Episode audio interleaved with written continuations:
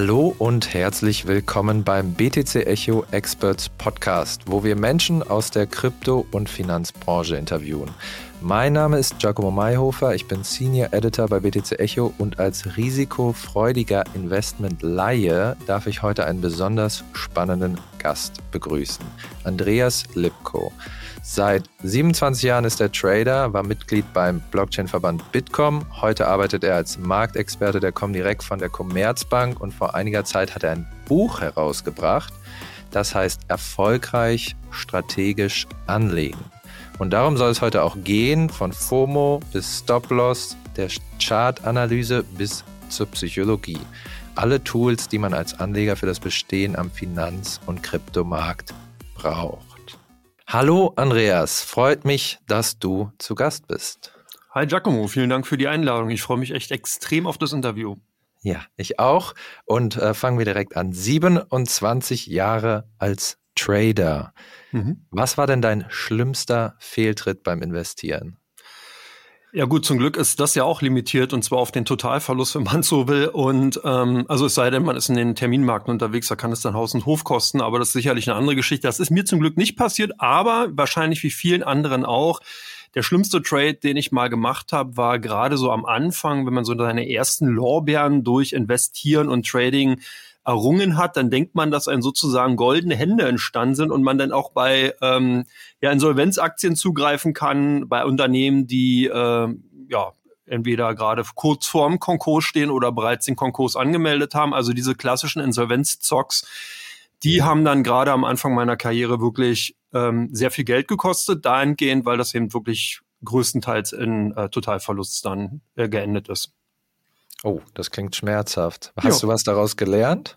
Ja, dass, dass man auf jeden Fall vorher wissen sollte, was man tut. Und es ist natürlich möglich, in solchen Hochrisiko-Anlagen oder beziehungsweise Hochrisiko, Hochrisiko-Trading-Vehikel, jetzt ist mir gerade ein freudscher Versprecher, Klo passt ja, Geld ist nicht vorgefallen.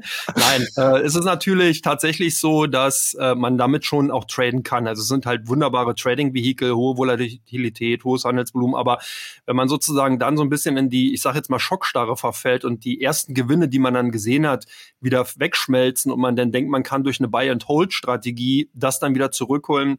Das geht leider in 90 Prozent der Fälle nicht gut und das ist sicherlich ein Learning, äh, was ich daraus gezogen habe und was man natürlich dann auch beachten sollte, wenn man eben in solchen ja, Trading-Dingen oder Trading-Vehikeln entsprechend sein Glück versucht.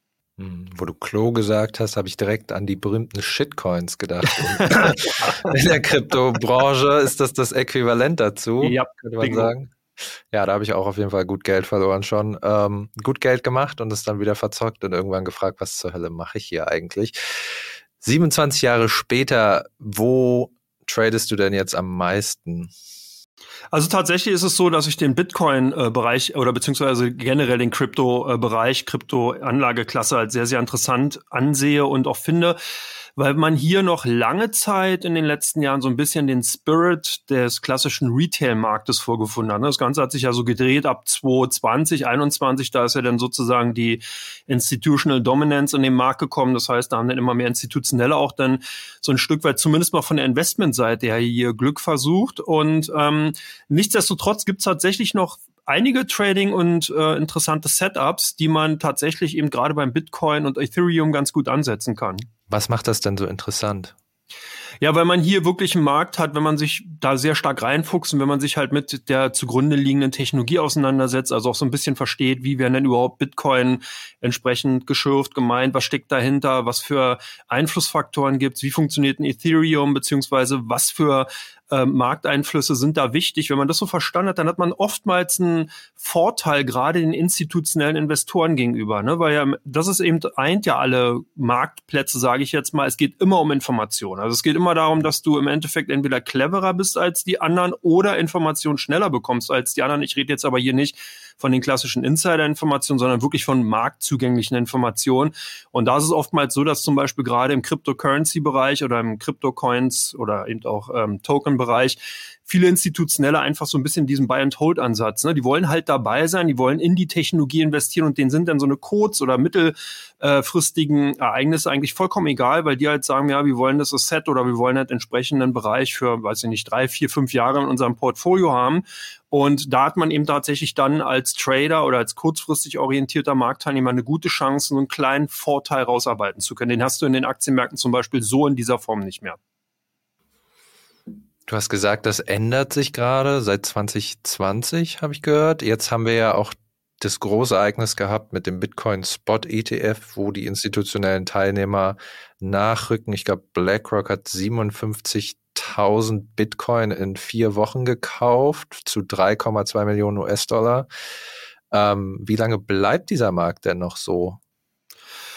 Also ich denke, dass natürlich das Interesse bei vielen institutionellen Investoren immer größer wird. Ne? Wir hatten vorher, bevor die Zulassung von den, ich nenne jetzt mal Alternative Anlagevehikeln, also sprich eben den ETFs, die sich jetzt im Spotmarkt tummeln dürfen, immer wieder die Problematik gehabt, dass institutionell überhaupt nicht in den Markt rein konnten, weil du hast schon auf der einen Seite den Zugang eben als Problem, also du musstest ja eine Wallet haben, dann ist, fängt da schon das Problem an, wie macht ein Fonds oder wie ein Vermögensverwalter, wie kann der eine Wallet darstellen? Also da gab es ja jahrelang, ich kann mich dran entsinnen, in den Jahren ähm, 13 bis 15, 16, da war überhaupt nicht klar, wie man sowas bilanzieren sollte. Also wenn du als Unternehmen eine Wallet aufgemacht hast, dann ist das quasi, hast du, wenn du Pech gehabt hast, Ärger mit dem Finanzamt bekommen, weil die gedacht haben, du hast verschiebst da irgendwelche Assets oder sowas, ja, weil das nicht definiert war. Und dieses Problem ist tatsächlich relativ lang äh, Bestand gewesen und hat dafür Sorge getragen, dass einfach viele Institutionelle gesagt haben, nee, wir gehen in den Markt nicht rein, weil wir einfach zum einen nicht verstehen, wie der Marktzugang also funktioniert, was passiert da in der Blockchain. Dann natürlich das Problem ist der Bilanzierung beziehungsweise der Darstellung der Vermögenswerte.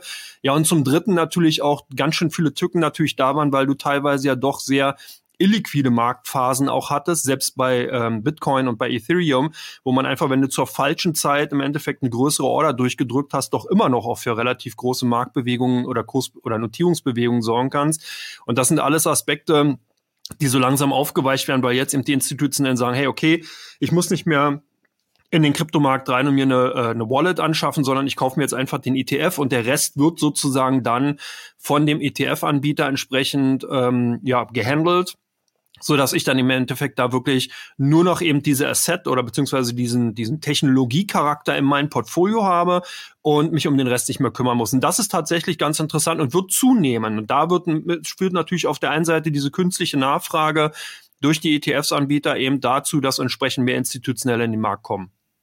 Mhm. Also unser Gespräch für die Zuhörer findet am 13. Februar statt.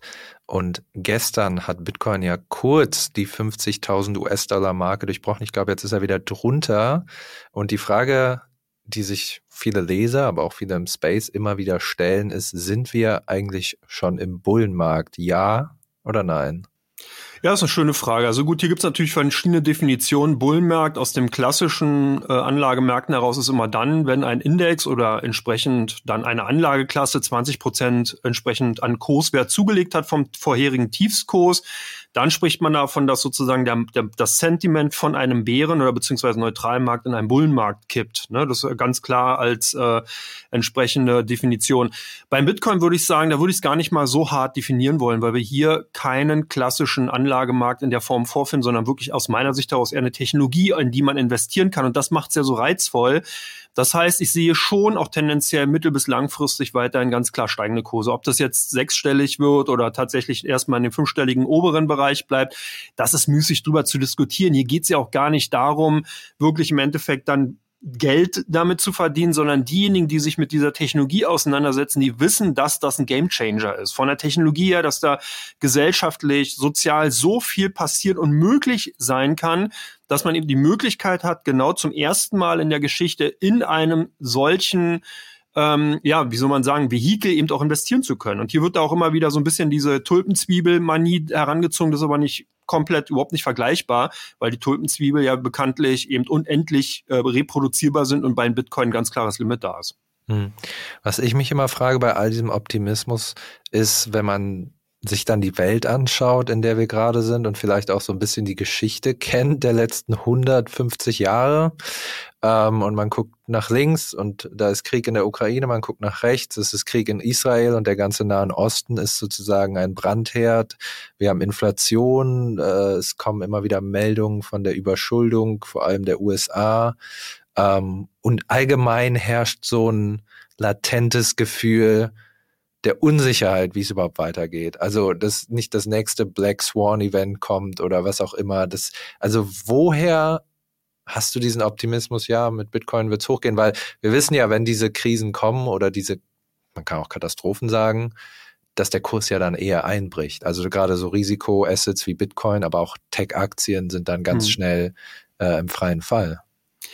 Da würde ich mal sagen, das ist so ein bisschen der Fluch des Erstgeborenen oder Frühgeborenen. Ne? Ich bin ja ein paar Jahre älter als du, könnte mal als geschätzt sogar fast schon ein Vater sein. Und der Punkt ist der, ich kann mich genau zurückerinnern in den 80er Jahren, da waren auch Ängste. Da waren damals die beiden Atommächte USA, Russland standen sich gegeneinander. Ich bin aus Ber komme aus Berlin, bin in Berlin geboren. Ich kannte sozusagen den Vier-Mächte-Status. Ich will ja gar nicht zu sehr reingehen, aber da hatte man permanent immer so eine latente Angst, dass ja, overdone, ja, dieser Politik, die da geführt wurde, war ja wirklich Angst sozusagen zu erschaffen, um diese Stabilität zu erhalten. Und das Ganze, was wir heute sehen, ich will es nicht kleinreden, es ist sicherlich auch überhaupt nicht wünschenswert und natürlich wäre es viel, viel schöner, wenn das alles nicht in dieser Form so stattfinden würde und wir Frieden hätten. Nur ist es aber so, wie es ist. Und ich glaube einfach daran, dass wir Menschen in uns drin diesen Trieb einfach haben, nach vorne zu gehen. Und wie ich auch schon gesagt habe, bei dem Bitcoin das ist, oder bei, der, bei den Kryptowährungen insgesamt ist viel interessanter. Deswegen stört mich auch eigentlich Cryptocurrency, dieser Ausdruck, sondern Cryptocoin, sage ich mal, erst aus technokratische Sicht finde ich eher passender.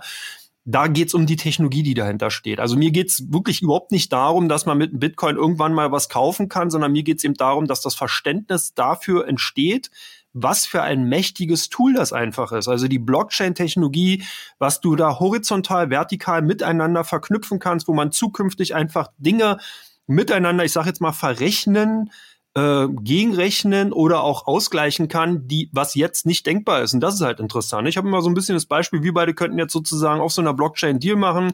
Du mähst bei mir den Rasen, ich schneide dir einmal im Monat die Haare und das könnte man theoretisch in so ein Smart Contract reingießen dann wäre das Ding durch. Ja, und den können wir dann im Endeffekt auch noch validierbar und handelbar machen, indem andere sagen, hey, ich finde es cool, wie der äh, Giacomo da den Rasen mäht, würde ich auch gerne machen. Dafür kriegt er von mir immer jede Woche ein Brot und äh, haut sich mit auf den Smart Contract drauf im Endeffekt. Und damit, das ist eben das Interessante. Ja, und das, und das drückt momentan noch so ein bisschen Bitcoin explizit eher als Index, finde ich, aus. Also ich finde auch diesen Vergleich mit digitalen Goldblödsinn, sondern es ist im Endeffekt ein Index dieser Technologie. Und bei Ethereum hat man es ja schon gesehen, ob es die NFTs waren, ob die Shitcoins waren, im Endeffekt, die oftmals eben auch adaptiert waren. Aber das zeigt ja, wo es hingeht. Und dass wir am Anfang oftmals erstmal solche Dinge sehen, solche Auswüchse. Das hat man damals auch zum Jahr 2000 gesehen, als die Dotcom-Blase geplatzt ist. Ich meine, hey, da gab es damals Unternehmensgeschäftsideen, da fässt man sich heute am Kopf, dass da jemand überhaupt in US-Dollar investiert hat, ja. Aber es ist halt so. Und du siehst, eine Amazon ist draußen entstanden, äh, große andere äh, Internetunternehmen sind wirklich gigantisch geworden. Denk an eine Google, eine Alphabet. Das wäre undenkbar, wenn es vorher eben nicht genau diese Auswüchse gegeben hätte. Und da sehe ich so ein bisschen die Parallelen und finde das halt deswegen auch gerade so mega, mega spannend. Mhm.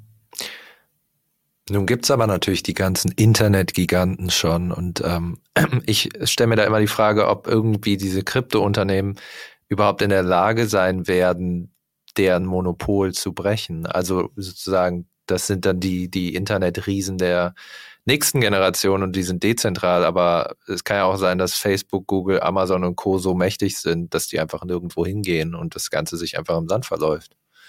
Na gut, ich denke, hier denken wir einfach noch zu sehr in unserer Box. Ne? Also wir sind halt ein Mensch, klar, wir gucken immer, wir haben klassische Bias-Effekte. Du beschäftigst dich sehr viel mit dem Kryptomarkt und der Krypto-Umgebung und deswegen denkst du halt auch natürlich in deinem Bias. Und ich bin halt ein Trader eher und denke halt in meinem Bias und so wie ich sozusagen natürlich auch sozialisiert und mich natürlich auch selber ausgebildet oder ausgebildet wurde und ausgebildet habe, aber ich sehe es hier tatsächlich so, und das, da haben wir ein ganz zeitnahes Beispiel. Guck mal, denk mal zurück an die KI-Technologie. Ja, als äh, ChatGPT hochkam, wir hätten da gedacht, dass man eine Nvidia-Aktie haben muss. Ja, keiner. Also du hättest jetzt erstmal nicht gedacht, oh krass, die Aktie, die wird durch ein äh, To the Moon schießen sozusagen und dann ein Super Micro wird hinterhergehen oder im Endeffekt auch eine Arm Holding wird davon profitieren. Das sind ja alles Ereignisse, die sich erst im Nachgang eben gezeigt haben und da kann eben auch solch ein großer Konzern wie zum Beispiel, ich nenne jetzt mal aus dem Halbleiterbereich, eine Intel, eine IBM, die ja auch relativ groß im Verhältnis sind und auch lange schon im Markt sind, die haben überhaupt keine Möglichkeit mehr, weil die von den Entwicklungen, von der Dynamik überrannt werden.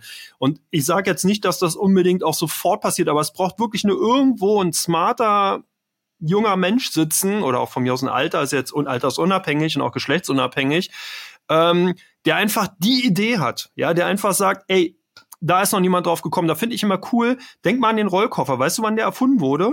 Mhm. In den 70er Jahren. Das Rad gibt seit mehreren tausend Jahren. Gepäckstücke werden seit, keine Ahnung wie viel, Tauch, hunderten von Jahren benutzt.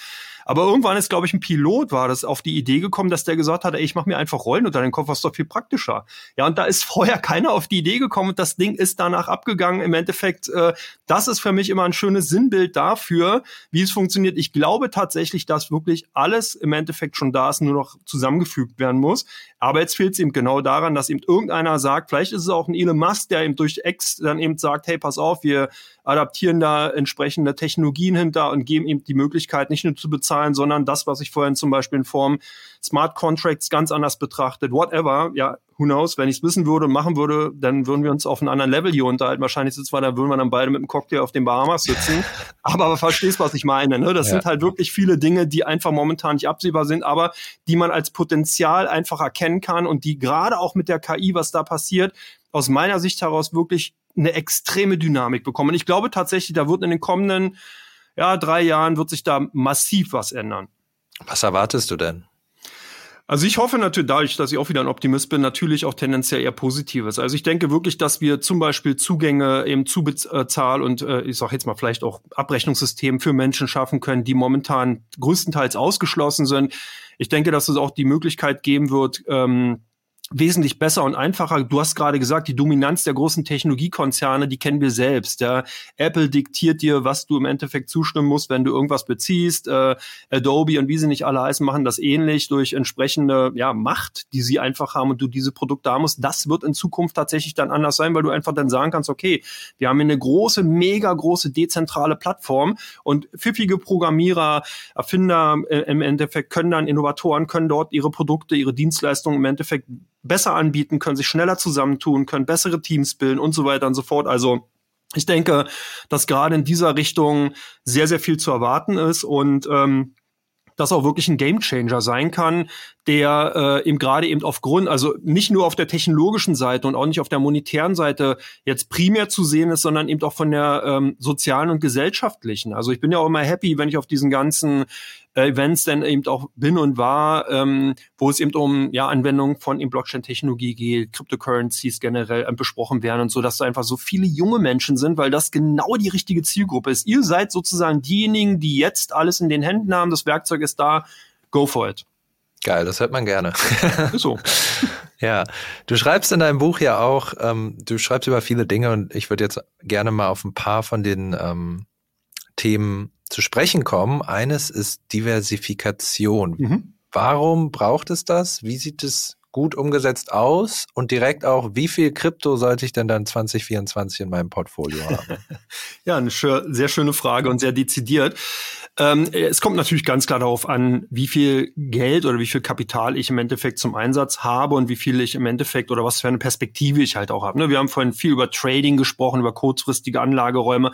Da kann es manchmal auch sein, dass man dann vielleicht eher zwei, drei Trading-Vehikel hat, also weil man die einfach permanent beobachtet, weil man ganz striktes Risikomanagement hat, man hat Stop-Loss im Markt, man hat eine viel höhere Umschlagsgeschwindigkeit in diesem Portfolio. Da kann es auch durchaus sein, dass man tatsächlich nur in einer Kryptowährung in, entsprechend sich dann austobt und dort seine Trading-Strategie hat. Wenn ich aber eher so ein Investor bin, Investor-Typ, der wirklich sagt, hm, nee, ich kann nicht jeden Tag in, in mein Portfolio, in meine Wallet reingucken, sondern brauche mehr Zeit, dann geht es tatsächlich darum, diesen fehlenden Transparenzaspekt, der auch ganz wichtig ist an, an den Finan oder an den generellen Börsen oder Handelsplätzen, den dadurch zu kompensieren und Risiko rauszunehmen, dass ich halt natürlich Stop-Loss setze, klar, aber eine Risikostreuung nehme, ne? weil was passt mittelfristigen äh, Anlagezeitraum so von mehreren Tagen bis Wochen, dann kann man immer so ein bisschen die Einhandregel gelten, ja, also fünf äh, ähm, äh, fünf Underlines oder fünf Trading-Vehikel in dem äh, entsprechenden Wallet oder in dem Portfolio haben, weil das kann man auch gut überblicken. Da bist du dabei, dass man im Endeffekt noch einen guten Über,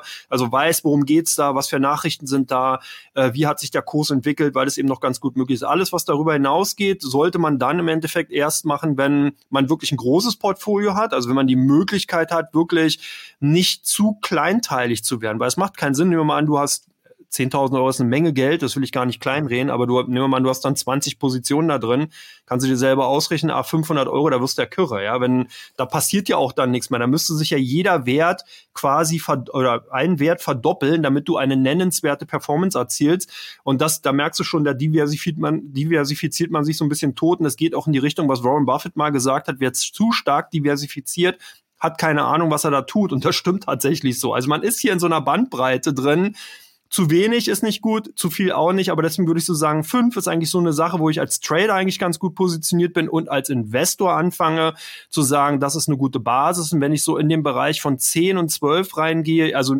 jetzt nur mal ganz pauschal gesprochen, dann ist das so ein, so ein Punkt, wo ich sagen kann, ja, damit kommt man auch noch klar und man ist nicht zu stark diversifiziert. Okay, das äh, widerspricht jetzt fast dem, was ich gelernt habe sozusagen das prozentual aufzuteilen und dann in möglichst verschiedene Branchen aufzusplitten. Und gerade am Kryptomarkt ist es ja auch so, dass diese drei bis 5.000 Prozent Anstiege ja gar nicht, also die klingen so verrückt, aber die passieren ja immer wieder im Bullenmarkt. Also kann das nicht im Kryptomarkt auch ein bisschen, ja, doch klug sein, sich möglichst breit sein Portfolio zu streuen, weil man weiß nie, welcher von den Coins der ist, der die 50x macht oder was weiß ich was.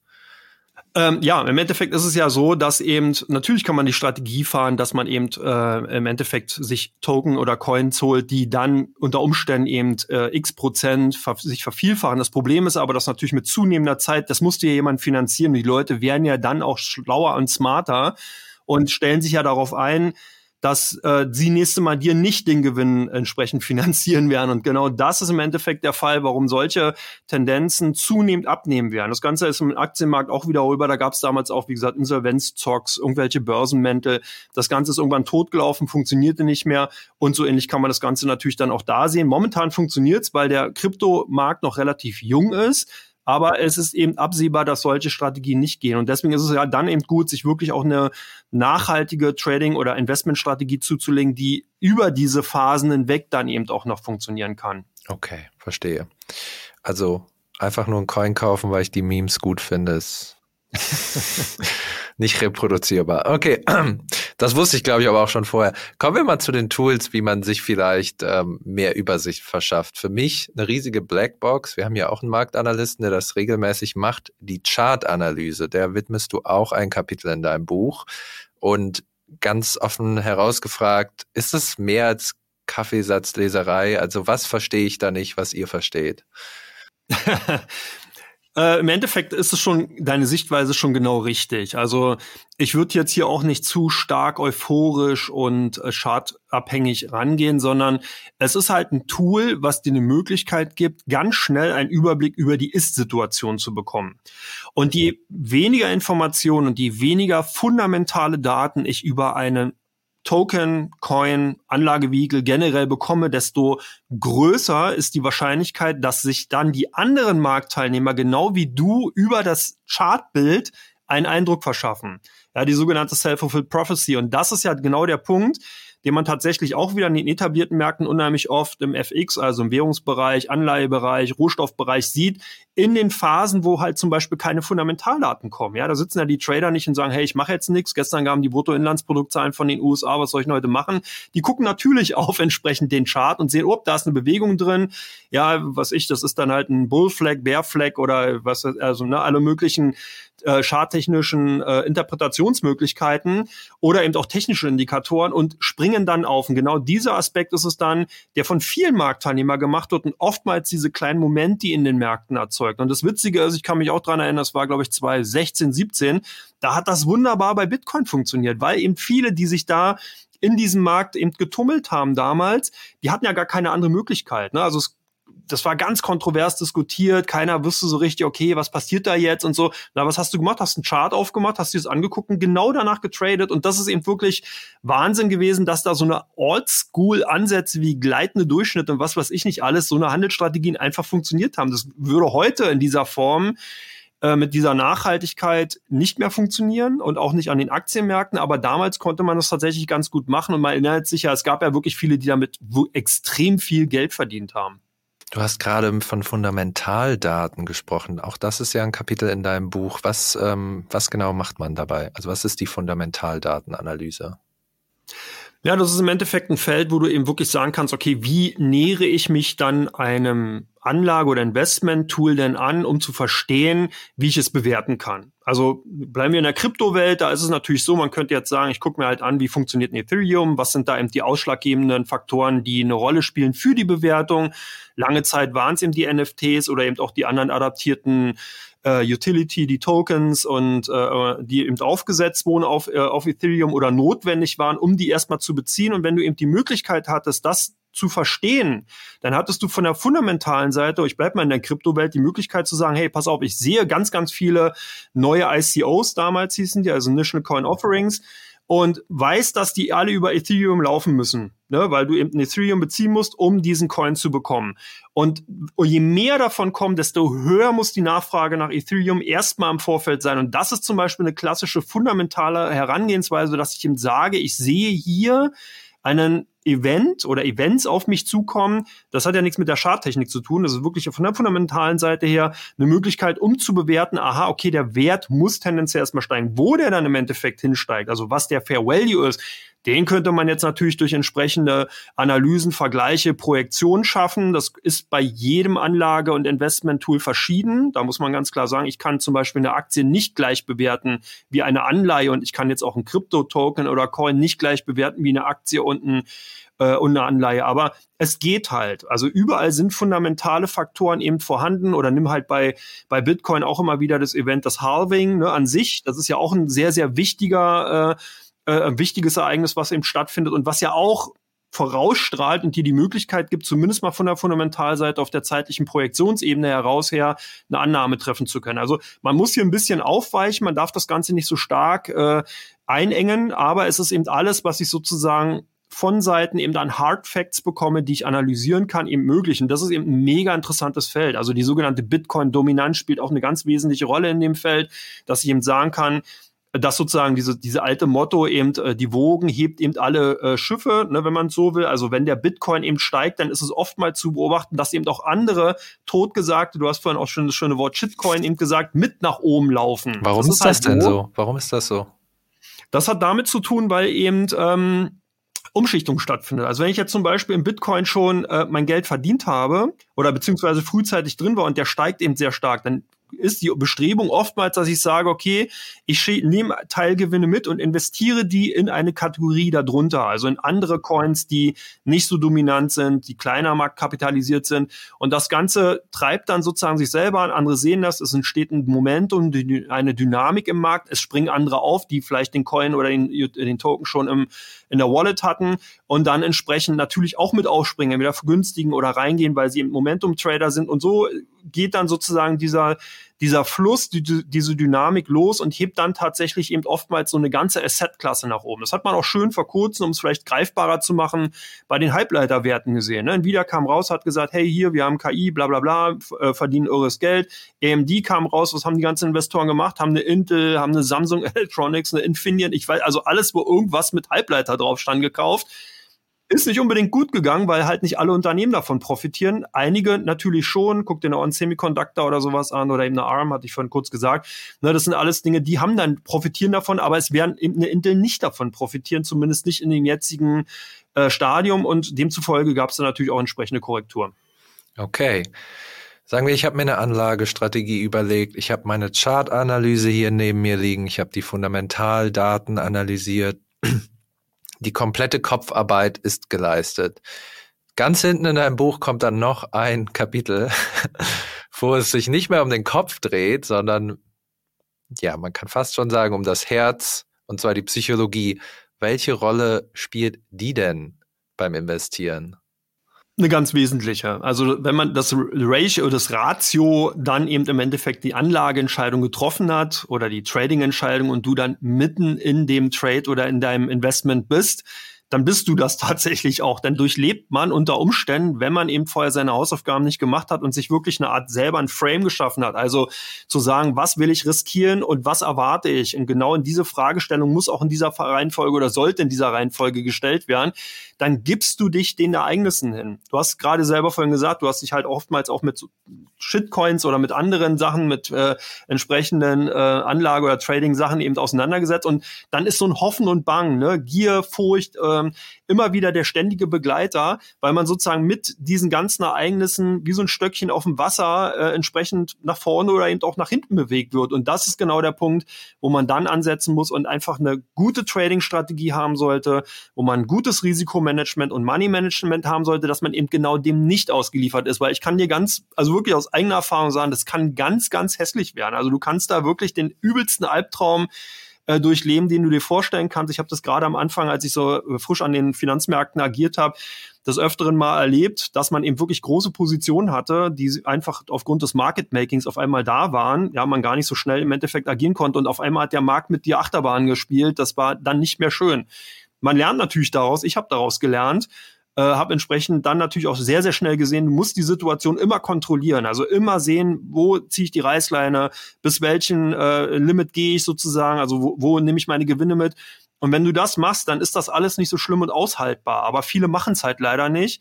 Und das ist eben auch wirklich äh, belegt, dass gerade gerade die US-Broker haben da eine schöne Übersicht, auch bei vielen CFD-Anbietern sieht man das, wenn ihr mal auf die Seiten raufgeht, dann sieht man immer relativ weit unten, die äh, Loser-Ratio stehen. Also die äh, Anbieter sind in Deutschland verpflichtet, das rauszuweisen und die liegt bei über 75 Prozent im Schnitt. Also drei Viertel aller ähm, ja, Investoren, Trader, die eben in diesen Bereichen unterwegs sind, sind notorische Verlierer. Und das hat genau damit zu tun. Und das war auch wirklich ein ganz, ganz großer Antrieb, warum ich dieses Buch geschrieben habe, damit man eben sich der Tatsache klar wird, dass es eben kein Glücksspiel sein sollte. Du hast wirklich Chancen. Du kannst nachhaltig an den Finanzmärkten richtig, richtig viel Geld verdienen, kannst auch vor allen Dingen viel, viel lernen, kannst deinen Charakter bilden, kannst ein guter Mensch werden, wenn du es dann sein willst. Und das sind alles so Dinge, ne, die, die geben einen äh, die Possibility, also die Möglichkeiten sind dafür da, aber du musst es halt im Endeffekt dann vorher für dich auch eingrenzen, weil sonst wird es wirklich äh, teilweise sehr unschön. Wie kann denn Angst mein Investment gefährden, zum Beispiel?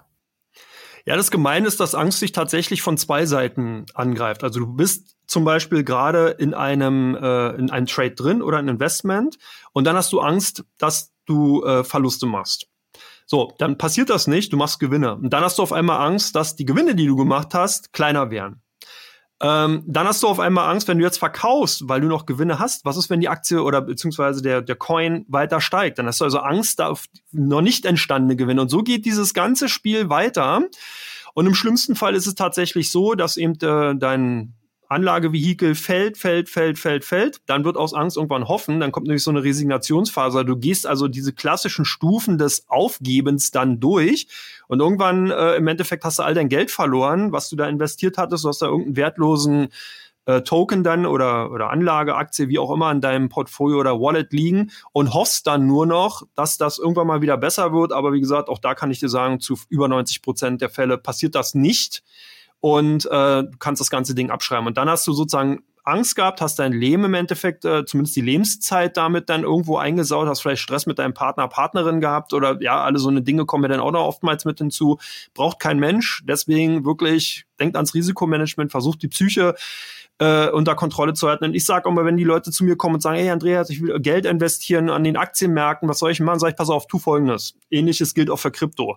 Beschäftige dich mal zwei Wochen lang einfach mit der normalen Mainstream-Medienberichterstattung zu diesem Thema. Also lest zum Beispiel BTC Echo ja, zum Thema Krypto. Guckt mal, was für ein Gefühl kriege ich da? Ist das ein tolles Thema? Interessieren mich die Beiträge?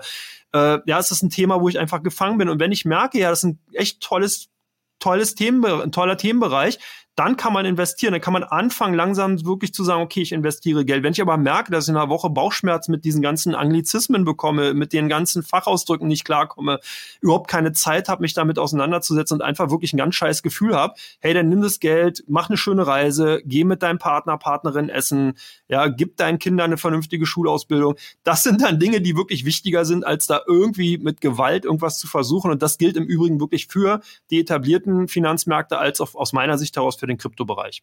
Sehr schön gesagt. Die andere Seite ist, und die werden wir ja wahrscheinlich jetzt, gerade wenn wir auf steigende Kurse schauen, öfter sehen, äh, die Gier. Wann merke ich denn eigentlich, dass ich zu gierig geworden bin? Gerade in einem Marktumfeld, wo 50x passieren. Die Gier ist dann oftmals genau äh, Angst äh, quadriert beschleunigt, wenn ich so will. Also vielleicht ist es auch so ein bisschen das Differential von der Angst, wenn man so will. Die Gier ist tatsächlich das, wo man immer wieder äh, immer noch mehr haben will und immer noch mehr und noch mehr. Und vor allem das Gemeine ist, wenn das nicht eintrifft, dann kriegst du, wie gesagt, dieses, dieses gleiche Gefühl, was du nachher am Ende dieses Angstdaseins hast, kriegst du dann in doppelter Ladung sozusagen zurück. So diesen Frust, der dann kommt, ja. Und das ist im Endeffekt der Punkt, den kannst du natürlich auch entgegnen, dass du einfach sagst, okay, ich bin irgendwann mal zufrieden. Ja, also ich, ich habe einen Token, der hat, was ich, 1000 Prozent zugelegt, dann ziehe ich meinen Stop-Loss nach. Wenn ich bei 1000 Prozent ausgestoppt bin, okay, who cares, was danach passiert ich muss ja auch nicht sofort mit allem raus, sondern ich gehe dann vielleicht mit zehn Prozent meiner Gesamtposi raus und lasse den kompletten Gewinn weiter drin und stoppe mich so langsam raus. Das läuft auch unter dem Kapitel Money Management, da bin ich auch drauf eingegangen. Damit kommt man dem Ganzen auch entgegen, weil die Gier oftmals genau der Vorbote von ganz, ganz massiven Verlusten ist. Und was noch viel schlimmer ist, dass die Leute dann aufgrund der Gier dazu geneigt sind, nachzukaufen und zwar zu verbilligen, ne, weil man sagt, ich war ja schon mal da, also ich hatte das schon mal. Stell dir mal vor, wenn ich jetzt noch mehr Geld reinlege und die kommen wieder dahin, dann mache ich ja noch mehr Geld. Aber das passiert eben oftmals nicht und da, deswegen ist Gier ein ganz, ganz schlechter Begleiter. Schaltet das aus, legt euch eure Limite fest. Wenn die erreicht bin, sagt, hey, ich bin ein cooler Marktteilnehmer, habt alles richtig gemacht genau das ist eingetroffen, so wie ich es mir vorgestellt habe. Und der Rest, da freut man sich, dass andere vielleicht die Gewinne machen, wie auch immer. Oder man macht mehr Analyse, steckt tiefer an dem Markt drin, hat eine coole Ausstiegsregel entsprechend für sich etabliert und kann im Endeffekt dann äh, Effizienzen oder äh, Synergien oder beziehungsweise da eben noch ein bisschen effizienter in den Märkten vorgehen und höhere Gewinne rausholen. Aber das ist eben auch Arbeit, die steckt da ganz klar mit drin. Wenn der Bullenmarkt jetzt kommt oder wenn wir schon am Anfang des Bullenmarktes sind, ich weiß, Leute hassen diese Frage, aber Leser und Zuhörer lieben sie. ähm, was glaubst du, wie hoch kann Bitcoin realistischerweise steigen? Ja, und gut, wann sollte ich rausgehen? Wann sollte ich rausgehen? Ich, ich Hans Hand, handhab das äh, tatsächlich so. Ich bin halt wirklich ein, äh, also wirklich fast schon seit ja, 2012 ein absoluter Anhänger von dir. Also als ich das damals beginnt habe, war mir klar, das ist der absolute Gamechanger. Also ich war mir noch nie so sicher wie bei dieser, bei dieser Anwendung, bei diesem, diesem Coin. Ähm, es, für mich gibt's eigentlich nur zwei Lager. Entweder ich bin Trader und nutze das und gehe sozusagen immer eher so einen Long-Only-Trade-Ansatz ran. Also ja, versuche sozusagen diesen Trend, diese Welle nach oben mitzunehmen und, und versuche sozusagen meinen insgesamten Eindruck oder mein Meinungsbild äh, zu optimieren. Oder ich mache das tatsächlich, dieses Huddeln im Endeffekt, also wirklich ganz kaufen, liegen lassen, nicht mehr drum kümmern und einfach darauf setzen, dass die Technologie irgendwann das Nonplusultra, das Novum ist, das ist mein Ansatz. Seitdem ich habe äh, ein paar und lass die einfach liegen. Es interessiert mich nicht, was damit passiert. Ich setze wirklich darauf, dass ja, dass da, dass irgendwann, wie gesagt, einer von, vielleicht auch von den Zuhörern, Zuhörerinnen hier die absolut bahnbrechende Idee hat und dadurch dann im Endeffekt dieser ganze, die ganze Technologie wirklich äh, marktreif wirkt, durchgeht, hochskaliert wird und im Endeffekt wirklich dann auch das wird und ist, was, äh, was eben möglich ist. Und ähm, deswegen, ich mache das gar nicht an Kurszielen fest. Ja, für mich ist Bitcoin eine Technologie. Und sag mir doch mal, was ist, ein, was ist die Technologie von iPhone wert? Das ist genau die gleiche Frage. So habe ich darüber noch nie nachgedacht, ja. Das stimmt. Ne? Und mit Sicherheit nicht ein iPhone, also nicht diese 1400 US-Dollar, sondern alles, was da drin steckt, die ganze Innovationskraft, die ganzen 14 oder 15 vorherigen Versionen. Dass die Idee erstmal ein, ein, ein ein Telefon mit einem iPod, also mit einem damals Walkman und ein Foto in der Kamera. Das war, ne, das ist der Rollkoffer, den Steve Jobs und sein Team damals gemacht hat. Und so sehe ich das auch. Also das heißt, es ist eine Technologie. Verabschiedet euch davon, dass das wirklich ein Anlagewiegel. Das ist eine Technologie. Das ist keine Aktie, keine Anleihe, kein Rohstoff, nothing. Das ist wirklich ganz klar eine Technologie. Okay. Damit sind wir auch am Ende für heute. Andreas, vielen lieben Dank. Ich habe super viel gelernt in diesem Gespräch, aber auch beim Lesen des Buches, was ich wirklich nur empfehlen kann. Ähm, erfolgreich strategisch anlegen. Da geht er nochmal sehr viel mehr in die Tiefe über die Themen, die, über die wir hier gesprochen haben. Ähm, ja, vielen, vielen Dank für das Gespräch und vielleicht reden wir dann nochmal in drei Jahren oder so darüber, was dann letztendlich passiert ist. Giacomo, lieben, lieben gern, klar. Ähm, tolles Gespräch fand ich auch, hast ganz, ganz tolle Fragen gestellt und äh, macht weiter so. Ihr macht echt einen tollen Job. Danke.